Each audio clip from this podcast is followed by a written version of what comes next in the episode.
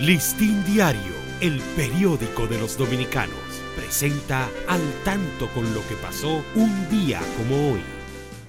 13 de diciembre de 1503 nace el médico, astrólogo, adivino francés Michel de Nostradamus. Su nombre verdadero era Michel de Notre Dame y nació en el seno de una familia de judíos convertidos al cristianismo en la que había varios médicos célebres.